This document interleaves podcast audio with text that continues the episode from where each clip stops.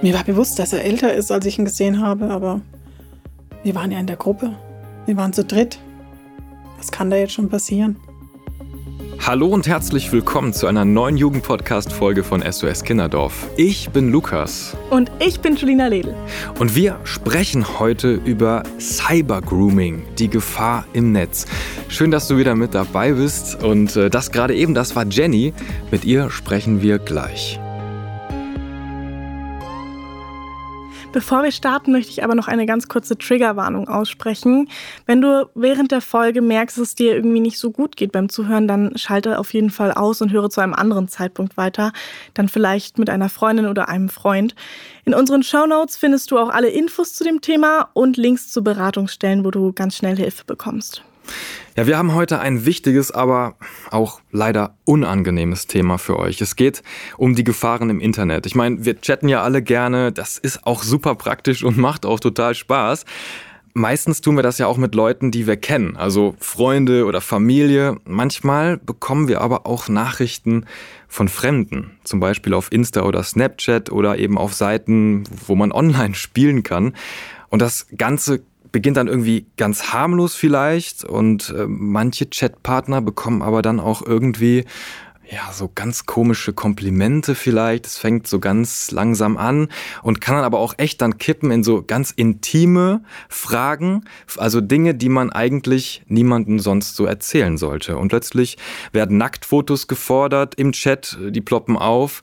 Also es kann dann echt richtig gefährlich werden. Und dafür gibt es auch einen Namen, und zwar Cyber Grooming. Grooming bedeutet auf Englisch anbahnen und weil das Ganze im Internet passiert, eben Cyber Grooming. Die Männer oder Frauen gehen da ganz strategisch vor und meistens immer mit demselben Muster. Sie suchen den Kontakt zu jungen Menschen, erschleichen sich dann ihr Vertrauen, binden sie emotional an sich und verwickeln sie dann in sexuelle Gespräche und Handlungen. Und dann, ja, sorgen sie auch noch dafür, dass man es eben keinem erzählt. Hm. Cybergrooming ist dabei eine Straftat, also das sollte man auf jeden Fall ernst nehmen. Ja, und das kommt auch ziemlich oft vor. Also ich habe mal nachgeschaut, im Jahr 2020 hat das Bundeskriminalamt über drei 1000 Fälle von Cybergrooming erfasst. Und durch die Pandemie und die damit ja auch wegfallenden sozialen Kontakte waren Kinder und Jugendliche ja noch mehr online und wurden so häufige Opfer von Cybergrooming. Es wird geschätzt, dass die Zahl der Fälle viel höher liegt und nur wenige TäterInnen, die werden auch erfasst und angezeigt auch, ja. Und ich glaube, wenn wir mal selber in unserem Freundeskreis rumfragen würden, dann wären wir, glaube ich, alle erstaunt, wie viel eigentlich schon irgendwie Kontakt mit sowas hatten, Cybergrooming, dass man irgendwie mal im Netz komisch angemacht wurde oder so. Ja, mir ist es tatsächlich auch schon ein paar Mal passiert. Okay, äh, was ist, was war da? Ja, also ich habe ja schon sehr früh angefangen mit Social Media, mit, mhm. glaube ich, 15, würde ich mal mhm. sagen. Und äh, da ging es dann schon manchmal los, dass halt so irgendwelche komischen Direct Messages kamen oder irgendwelche Dickpics plötzlich geschickt wurden. Und ich war ja noch so jung und wusste überhaupt nicht, wie ich damit umgehen sollte. Ja. Und dann habe ich das halt meinen Eltern sofort gezeigt und erzählt. Und die meinten dann auch so, ja, am besten einfach blockieren und melden. Aber es gab auch schon mal den Fall, dass mein Papa dann geschrieben hat, der Person mhm. über meinen Account meinte so, hallo, hier ist der Vater von Felina okay. und die Anzeige geht raus jetzt, ne? Einfach mal, mhm. damit der checkt, was da eigentlich abgeht, dass das nicht in Ordnung ist. Und äh, mein, ich würde sagen, schlimmstes Erlebnis war vor circa einem Jahr. Da habe ich einen Livestream gemacht und da waren so ungefähr 300 Leute drin. Und dann habe ich immer einen Gast mit dazu genommen mhm. aus den Zuschauern und habe dann einen hinzugefügt, der dann einfach plötzlich sein ähm, erregtes Glied gezeigt hat. Ach, das haben wir alle gesehen. In die Kamera. Okay. Und dann habe ich den natürlich direkt entfernt mhm. und habe dann auch den ganzen Zuschauern, die vor allem, also die meisten waren da minderjährig, und mhm. es wurden 300, also ungefähr 300 Leute belästigt.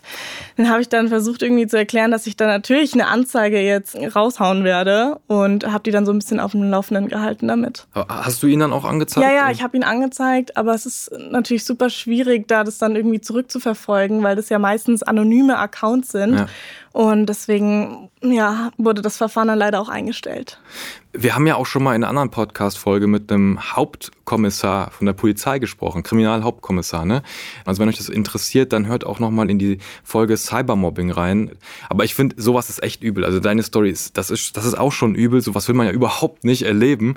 Und ich glaube, an der Stelle ist aber auch wichtig zu sagen, dass das eben auch Jungs passieren kann. Also ich sag, du hast jetzt diese, ich sag mal in Anführungsstrichen berühmten Dickpics äh, so erzählt. Aber das ist eben eine Straftat. Das muss man ganz klar mal so sehen und so sagen auch. Und deswegen sprechen wir auch später noch mit einer Expertin im Podcast, die uns Tipps gibt, wie man sich genau davor schützt und was man tun kann, wenn man denn echt gerade Opfer wird von so einer Attacke von Cybergrooming. Jetzt tauchen wir aber erstmal in eine Geschichte ein, nämlich von Jenny, die hat Cybergrooming extrem schlimm erlebt. Genau, Jenny kommt aus Volkach in Unterfranken und hat als Jugendliche eine echt traumatische Erfahrung gemacht. Heute ist Jenny 32 Jahre alt und selbst Mama einer kleinen Tochter. Hallo Jenny, schön, Hallo. dass du hier bist. Hallo. Ich freue mich auch da zu sein. ja, ähm, also es ist echt mutig, dass du hier im Podcast bist. Ich finde es total schön, dass du jetzt deine Geschichte mit uns teilst. Und es ist, glaube ich, auch super wichtig, dass wir eben darüber aufklären, was Cybergrooming ist. Ja, Absolut. Genau. Also magst du uns einfach mal erzählen, was genau passiert ist? Da war ich 14 und wir kamen gerade das Chatten auf. Also bei uns gab es ja noch keine Handys, wo man jetzt groß chatten konnte. Und da war ich äh, mit meiner Schwester am PC und da haben wir über einen regionalen Radiosender einen Chat aufgemacht und dann kam ein Chat rein mit, er ist äh, 24 oder 26, ich kann es euch nicht mehr genau sagen. Und ähm, ging ganz locker los, was man so macht. Und sie wären jetzt gerade ein paar Jungs da und ich kann jetzt auch gar nicht mehr genau sagen, mhm. was jetzt in dem Chat äh, war. Aber schlussendlich hat das dann so weit gebracht, dass die Neugier so groß war, dass wir uns mit ihm getroffen haben. Auf einem Parkplatz, das uns abgeholt hat. Was hat dich denn dann in diesem Chat so neugierig gemacht, sodass du dich dann schlussendlich mit ihm getroffen hast? Also da hat er gesagt, dass sein Onkel angeblich eine Modelagentur hat. Gut, als junges Mädchen, gerade 14, war das natürlich dann spannend und es war auch so die Zeit, wo, oh Gott, ne, alle so Germany's Next Top Model und alle wollten da mitmachen. Das hat die Neugier geweckt und dachte ich, okay, was, was kann schon passieren? Meine Schwester, meine Freundin, wir waren, glaube ich, zu dritt beim ersten Treffen. Was kann da schon passieren? Und wie kam es dann zum ersten Treffen? Er hat uns dann angeschrieben, ob wir sich mal treffen wollen und wir hatten nicht weit einen Parkplatz und dann ist er mit seinem Cabrio hergefahren gekommen und hat sich dann mit uns getroffen und hatte Alkohol dabei und genau, das hat uns dann so ein bisschen neugierig gemacht und geködert. Man wollte ja so ein bisschen rebellieren und mhm. rauskommen aus der Stadt. Ja. Aber jetzt kam ja kein 24-Jähriger, sondern ein, ich glaube, über 40 oder wie mhm. alt er war. Was hast du da gedacht in dem Moment? Mir war bewusst, dass er älter ist, als ich ihn gesehen habe, aber wir waren ja in der Gruppe. Wir waren zu dritt. Was kann da jetzt schon passieren? Da habt ihr euch also erstmal gar nichts dabei gedacht, wahrscheinlich, ne? Nein. Was war deine erste Reaktion, als du ihn live gesehen hast? Also es war auf dem Parkplatz, mit dem Cabrio kam er angefahren und ich habe ihn gesehen und natürlich war mir sofort klar, dass der älter ist. Ich bin trotzdem mit eingestiegen. Ich, ja. Mhm, ja. Das ist schon krass, weil man stellt sich ja eigentlich so vor, man hat ja irgendwie auch so ein Bauchgefühl, wo man so ein bisschen denkt so, ach nee, ist das jetzt wirklich das Richtige? Aber gerade in der Gruppe fühlt man sich dann da bestimmt ja, auch stark ja. einfach und denkt sich so, da kann bestimmt nichts passieren. Wie ist es denn dann weitergelaufen, als ihr in das Auto eingestiegen seid? Wo seid ihr dann hingefahren? Ich glaube, wir sind erstmal rumgefahren, weil da hat auch Alkohol dabei. Das war natürlich auch neu, aber spannend, wie es so ist. Möchte man natürlich, kommt man so nicht ran. Und dann haben wir erstmal getrunken und dann sind wir, glaube ich, ähm, gleich zu ihm gefahren ins Haus. Und das kam dir dann schon direkt komisch vor? Dadurch, dass wir in der Gruppe waren, dass wir zu dritt waren, war das erstmal so, ja, okay, gehen wir jetzt erstmal hin und trinken da weiter. Ja, dann hat er irgendwann gesagt, na, jetzt lass uns mal in ein anderes Zimmer gehen, damit wir über die Modelkarriere oder über meinen Körper sprechen können. Dann sind wir rüber ins Zimmer und dann hat er meine Brüste angeschaut. Hm. Und was hast du in dem Moment gedacht oder was hast du da so gefühlt?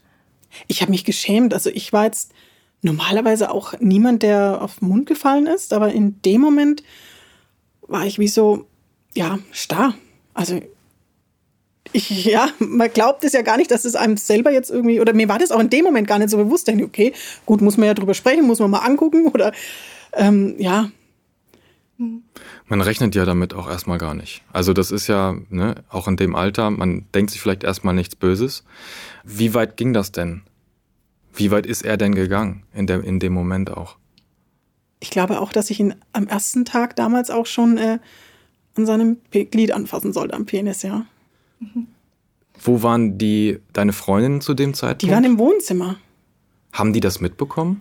Nee, das natürlich nicht, weil das war in einem abgeschlossenen Raum. Also war zu mhm. die Tür. Mhm. Ja. Und ich habe da aber auch, ich war, ich hätte nicht schreien können oder so. Das war für mich so, man weiß ja auch nicht, was er macht oder, mhm. ja. Hattest du Angst in der Situation? Sicher, ja. Ja, auch. Es waren so gemischte Gefühle, so Angst, ähm, Scham. Also viel Scham dabei gewesen, weil mhm. erstmal gar nicht getraut ist, überhaupt jemandem zu sagen, weil mhm. total unangenehm das war, ja. Dich trifft ja auch überhaupt gar keine Schuld, um das auch mal ganz klar zu sagen. Das ist ja furchtbar, was ja. da passiert ist in dem Moment. Und ich glaube, als 14-jähriges Mädchen, wo man das noch nicht so einordnen kann, wie ist es denn danach weitergelaufen? Bist du zu deinen Freundinnen wieder zurück? Hast du dich jemandem anvertrauen können? Nee, ich glaube, das habe ich gar keinem erzählt. Warum? Also in dem Moment war ich erstmal so perplex. Also ich wusste jetzt auch erstmal nicht, was ist denn da jetzt überhaupt passiert. Und ähm, ja, habe mich, glaube ich, auch so ein bisschen geschämt, weil das waren so die ersten Erfahrungen. Und ich meine, die sound man jetzt nicht irgendwie so raus oder mhm. viel Verwirrung, glaube ich, war da mit im Spiel. So. Mhm. Ja. Und hast du dann direkt Kontakt zu der Person abgebrochen oder hast nein, du nein. noch weiter geschrieben? Das ging noch. Das ging so über drei Monate hinweg. Ich hatte dann, der hat aufs Festnetz dann angerufen. Ich, man hatte ja, also ich hatte glaube ich noch gar kein Handy. Und er hat immer wieder angerufen und hat immer wieder sich treffen wollen. Ich muss halt dazu sagen, natürlich war da in dem Sinne von, der kommt mit dem Cabrio. Der bringt Alkohol mit. Äh, geraucht habe ich dann da natürlich auch. Und es war so diese jugendliche Rebellion irgendwo. Man will ja irgendwie frei sein und denkt ja schon, ja, ich bin ja schon groß, ich kann das ja schon alles einschätzen. Dann war da aber auch jemand, meine Mama hat immer Vollzeit gearbeitet, war alleinerziehend. Dann war da aber auch jemand, also der hat ja dann auch Essen gemacht. Also hm. da war Vertrauen da, da war dann jemand nach der Schule, der dich abgeholt hat, du warst nicht mehr alleine und das war auch so ein Punkt. So kommt es bestimmt auch dann zu dieser Manipulation, dieser indirekten Manipulation, dass da irgendwelche Bedürfnisse gestillt werden, die man halt hat und die gerade nicht ähm, ausreichend erfüllt werden. Und wenn dann diese Person da ist, die dir das irgendwie auch in gewisser Weise gibt, also dann irgendwie Aufmerksamkeit, Komplimente, dich mitnimmt ja. in einem Cabrio und so. Ein großer Punkt, genau diese Komplimente. Man ist ja, also ich war in dem Moment sowieso mit meinem Körper unzufrieden. Ich habe mich eh dick gefühlt und hässlich und da ist dann jemand, der, der ja, irgendwo schaut er ja also einen auf und hebt einen da in den Himmel und lobt einen und genau, und ist für einen da, ja.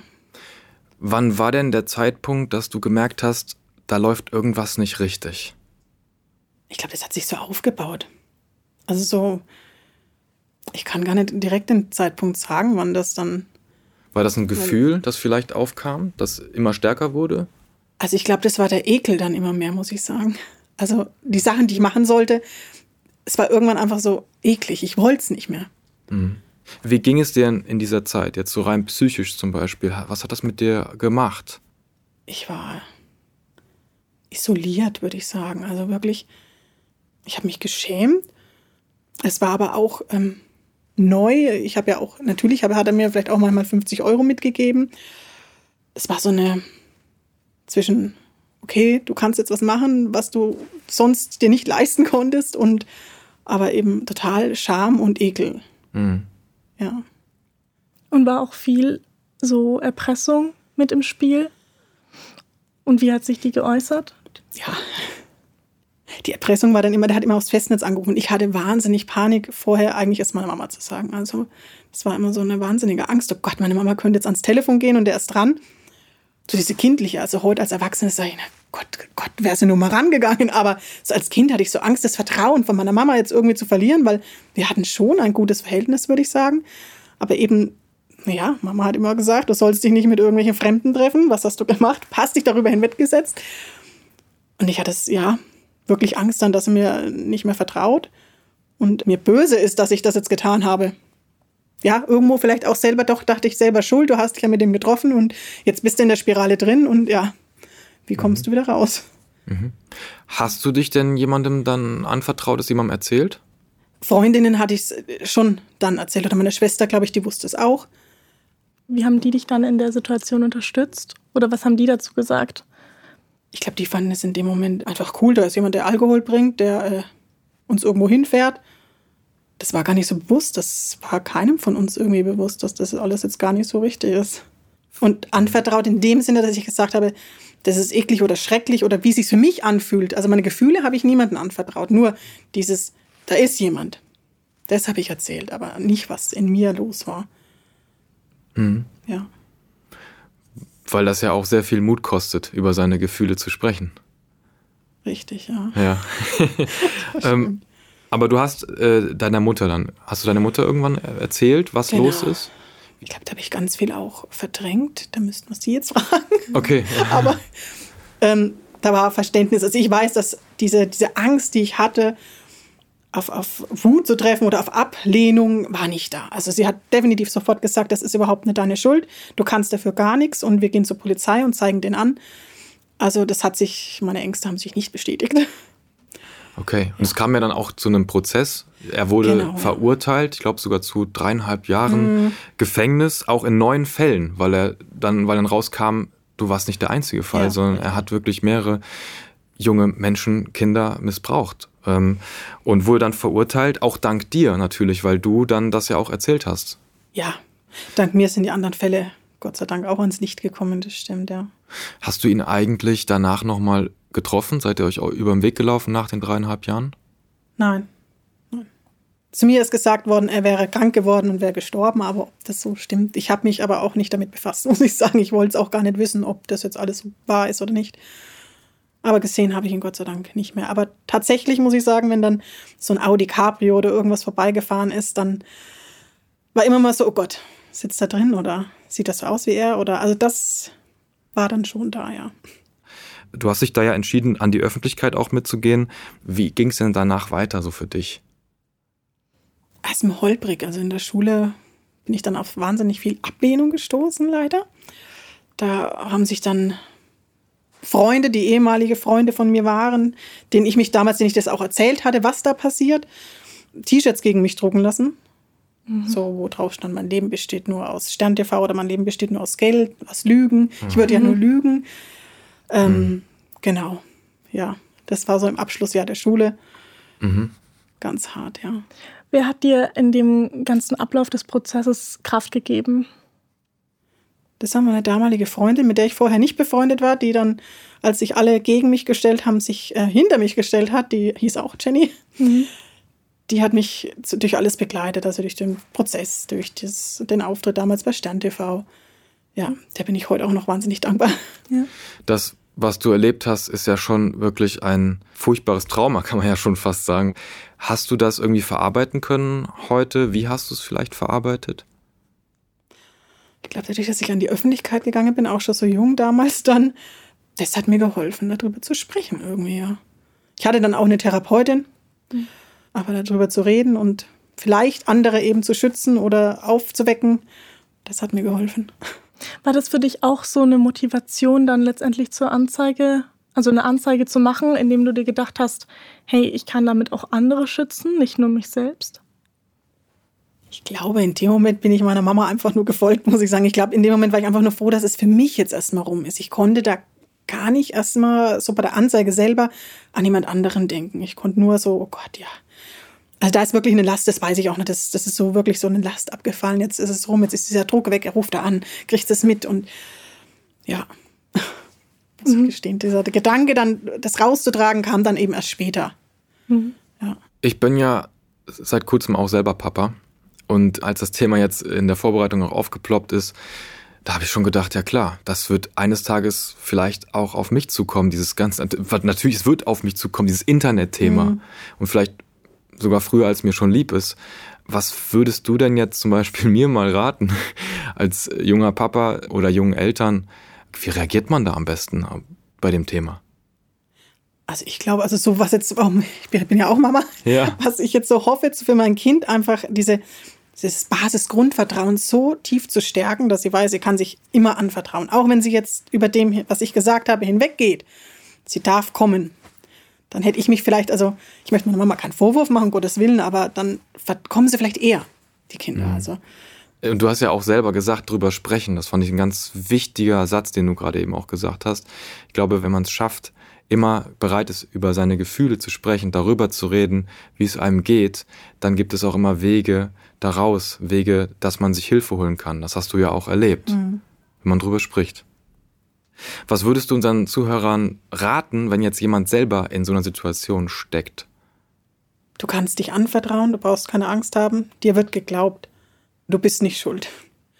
Und wenn man jetzt sagt, okay, man schafft jetzt wirklich diesen Sprung bei den Eltern nicht, sich an andere Stellen zu wenden, also irgendeine Vertrauensperson, vielleicht die Eltern der Freundin oder ja, reden, drüber reden, nicht schweigen. Jenny, vielen, vielen Dank, dass du uns deine Geschichte geteilt hast. Das war extrem mutig, dass du drüber sprichst, dass du den Mund aufmachst und nicht schweigst. Und ich glaube, dass du damit ganz, ganz vielen jungen Menschen, die gerade zuhören, Mut machst und ich wünsche dir für deine Zukunft alles, alles Gute. Danke, dass du da warst. Danke auch. Danke.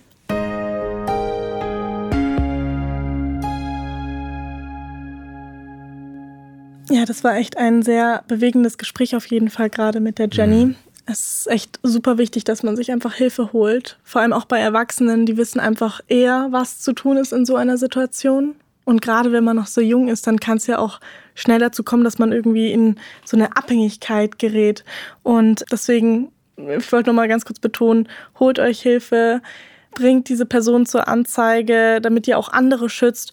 Und ganz wichtig, ihr seid nicht dran schuld, dass euch das passiert mhm. und müsst euch da wehren. Damit es aber erst gar nicht dazu kommt, dass ihr in so eine Situation kommt, haben wir jetzt noch unsere Expertin hier bei uns im Podcast.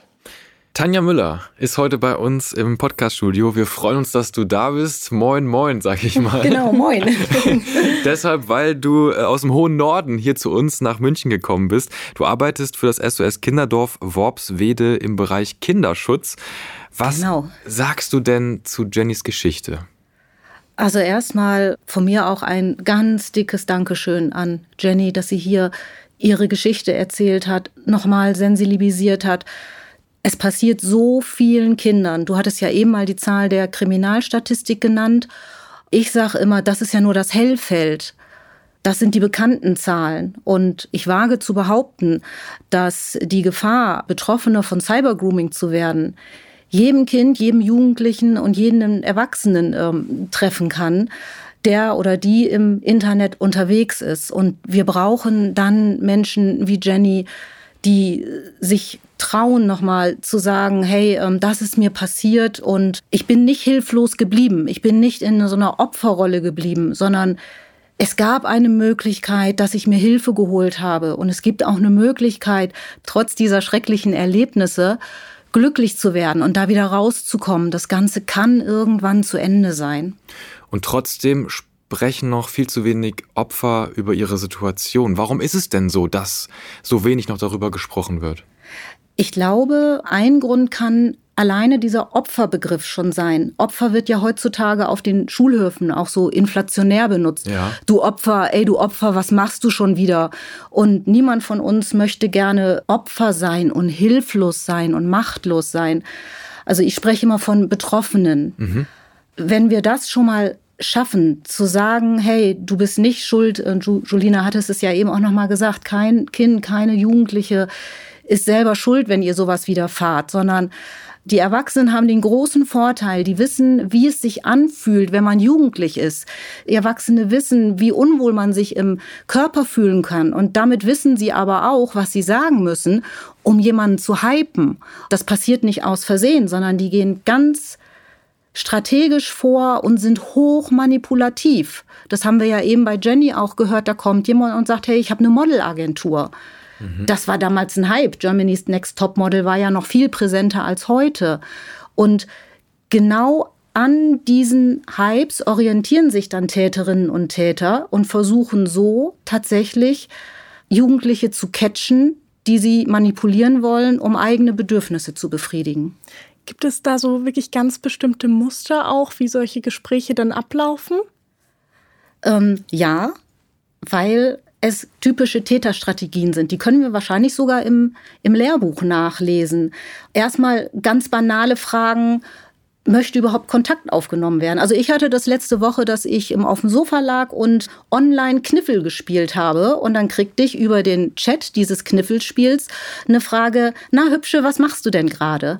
Mhm. Ähm, jetzt bin ich sensibilisiert und habe sofort geblockt, weil ich wollte nun tatsächlich nur Kniffel spielen.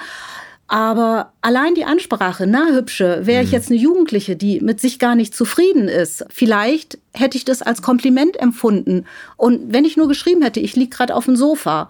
Und dann kommt die nächste Frage, hast du Lust, dich mit mir zu unterhalten? Und, oh Mensch, du spielst aber geschickte Züge. Da geht es noch scheinbar gar nicht darum, in sexuelle Aktionen und Dirt Talk, sage ich mal, zu gehen, sondern das ist erstmal ganz banal. Und ein Täter und eine Täterin, die gucken, springt da jemand an. Und dann steigern sich die Sachen. Sag mal, wie siehst du denn überhaupt aus? Mhm. Was hast du denn gerade an? Wollen wir mal auf WhatsApp rübergehen?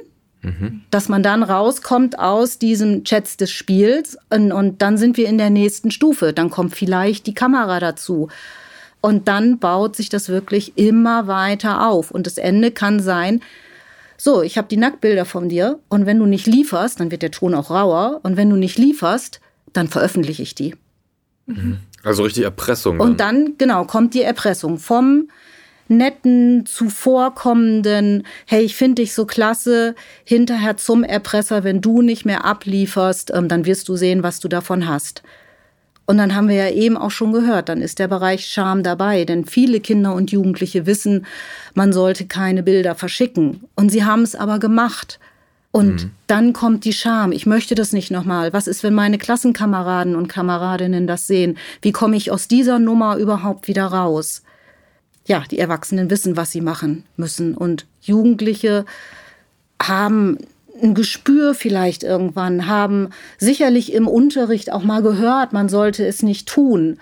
Aber dann kommt ja auch der Gedanke dazu, mir wird das schon nicht passieren, weil da hat sich doch jetzt Tim 14 gemeldet und äh, mhm. ich kann mir gar nicht vorstellen, dass Tim 14 in Wirklichkeit Karl-Heinz 54 ist. Mhm. Und jetzt hast du es kurz geschildert, wie sich das so aufbaut. Das mhm. erkennt man vielleicht am Anfang gar nicht so, ne, weil da noch nicht so eine krasse Forderung ist, die ja. in Richtung äh, sexuelle Handlung geht. Ab wann wird es denn wirklich gefährlich? Wann sollten die Alarmglocken angehen? Immer wenn es um wichtige Informationen geht, die nachher nachprüfbar sind. Wo wohnst du denn? Wie siehst du denn aus? Wollen wir uns mal treffen? Das sind die Bereiche, wo man sagen sollte, hey, puh, jetzt kann es ganz gefährlich werden, weil ich die Kontrolle dann einfach verlieren kann.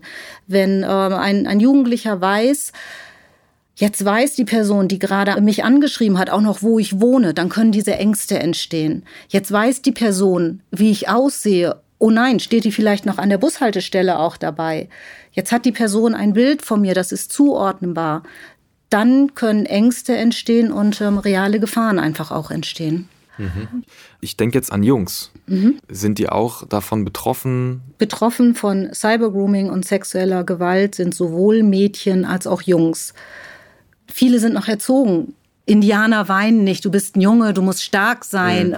Mhm. Mann, ist ja nicht so schlimm. Ähm, das ist für einen Jungen häufig noch schwerer ist, Anlaufstellen zu finden. Und wenn wir so gucken, es gibt Mädchenhäuser, es gibt Mädchenräume, es gibt Mädchenecken in den Schulen. Bei den Jungs ist das gerade erst im Kommen.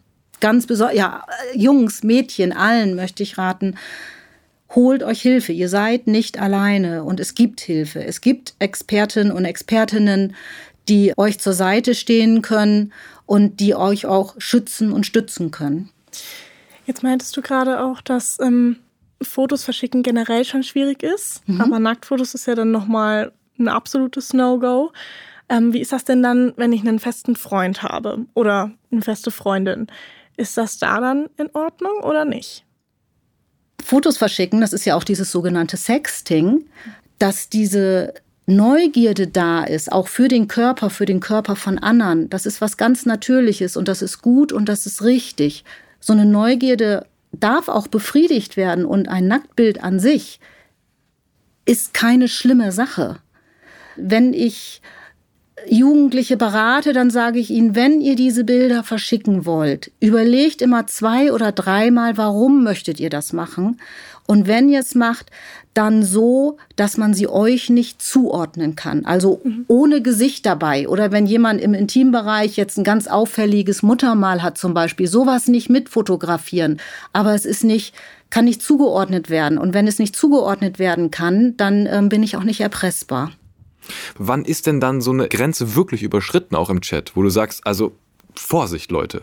Ich würde meinen Kindern zum Beispiel immer raten, bitte gar keine Nacktbilder verschicken. Mhm. Und gleichzeitig sage ich, jeder hat unterschiedliche Vorlieben, jeder mag unterschiedliche Sachen. Wir haben unsere eigenen Grenzen, das hängt auch von unserer Sozialisation ab. Das Liebespaar, was sich Bilder hin und her schickt, würde ich denen nicht empfehlen, aber das ist deren Sache. Nur ähm, Bilder zu verschicken, ohne dass das Gegenüber, was dieses Bild aufmacht, weiß, was da kommt, da ist jede Grenze überschritten. Genau. Was mich jetzt noch interessieren würde, ich frage mich halt, warum es so schwierig ist, gerade für junge Menschen einfach auch mal wirklich Nein zu sagen und eine Grenze zu ziehen und zu sagen, nein, ich steige jetzt nicht mit dir ins Auto oder nein, ich treffe mich nicht mit dir, nein, ich verschicke keine Bilder.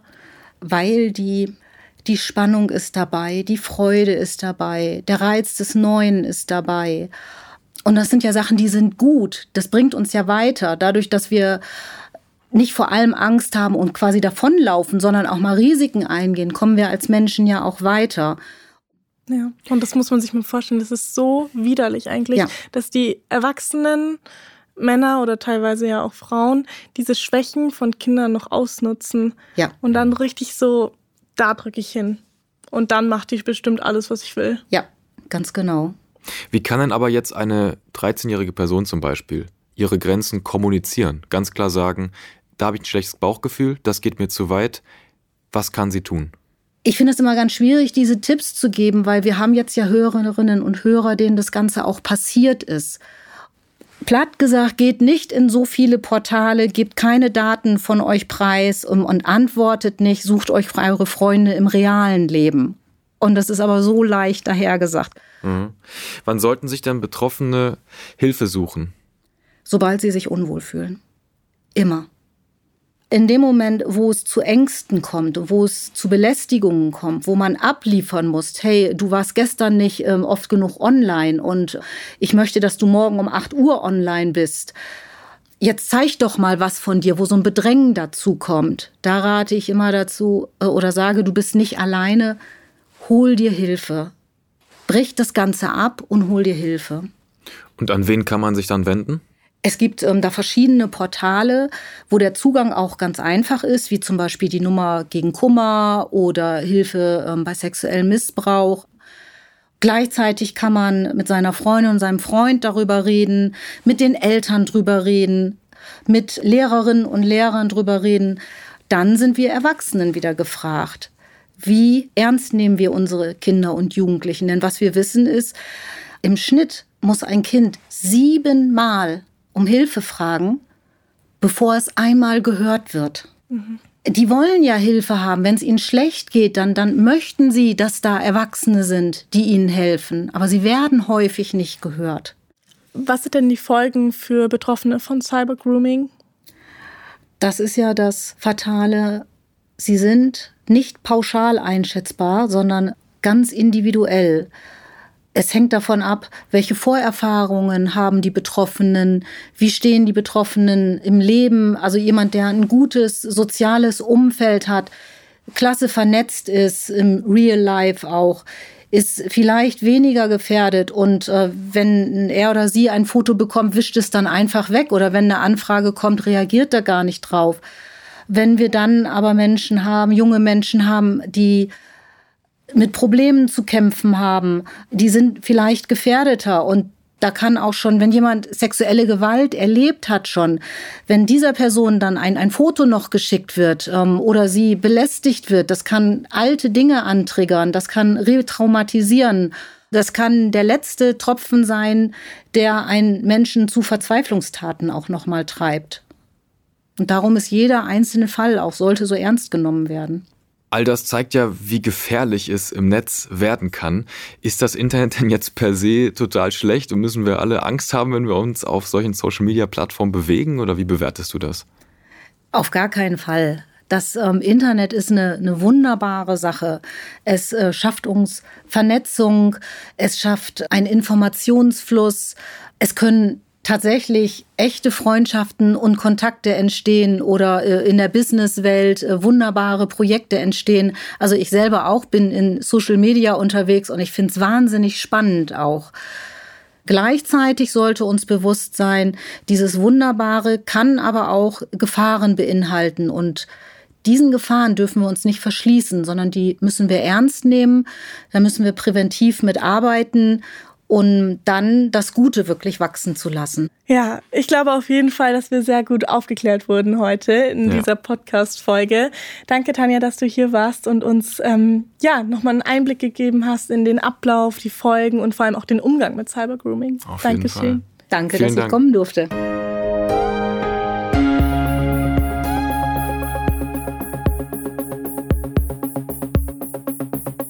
Und jetzt kommen wir zu unseren SOS Kinderdorf Lifehacks, wie du dich vor Cyber-Grooming schützen kannst. Und ganz wichtig vorneweg, hol dir Hilfe, hab Mut, dich jemandem anzuvertrauen aus deinem Umfeld. Denn man muss auch sagen, vertraue nicht jedem. Du weißt nicht, wer sich wirklich hinter einem Profil versteckt und welche Absichten er oder sie hat. Misstrauen ist da angesagt. Wenn dir irgendein Chatpartner irgendwie auffallend viele Komplimente macht, dich überredet, Bilder von dir zu schicken oder sowas, dann sei vorsichtig und hör auf dein Bauchgefühl. Geh sparsam mit deinen persönlichen Daten um und schütze auch dein Online-Profil. Du kannst auch einstellen, dass nicht jeder dich kontaktieren kann und sehen kann, wie alt du bist, welche Hobbys du hast. So schaffst du natürlich nicht so eine große Angriffsfläche. Und vor allem gib nie deine Telefonnummer oder Adresse einfach an Fremde raus.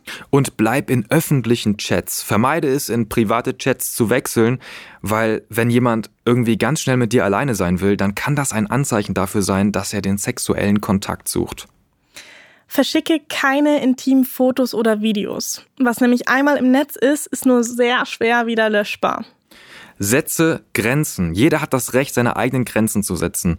Und sollte dir irgendetwas komisch vorkommen oder unangenehm sein, dann hör auf dein Gefühl und sag auch Nein und beende den Chat direkt. Genau, und wenn ihr auch gerade schon online bemerkt, dass viele so sexuelle Anspielungen kommen, dann lasst dich auf keinen Fall auf ein reales Treffen ein. Erst recht nicht allein an einem einsamen Ort, das ist dann noch viel schlimmer, weil da kann die Situation auch richtig gefährlich werden.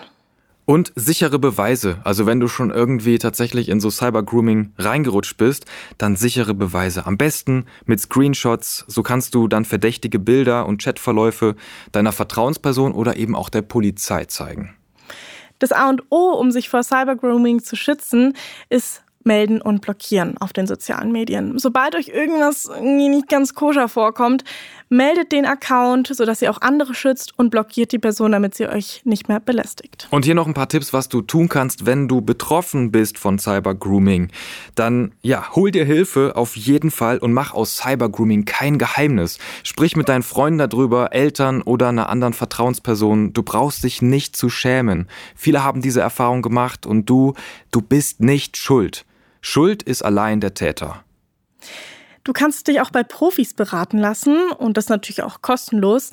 Ganz viele Beratungsstellen und Links findet ihr in den Show Notes.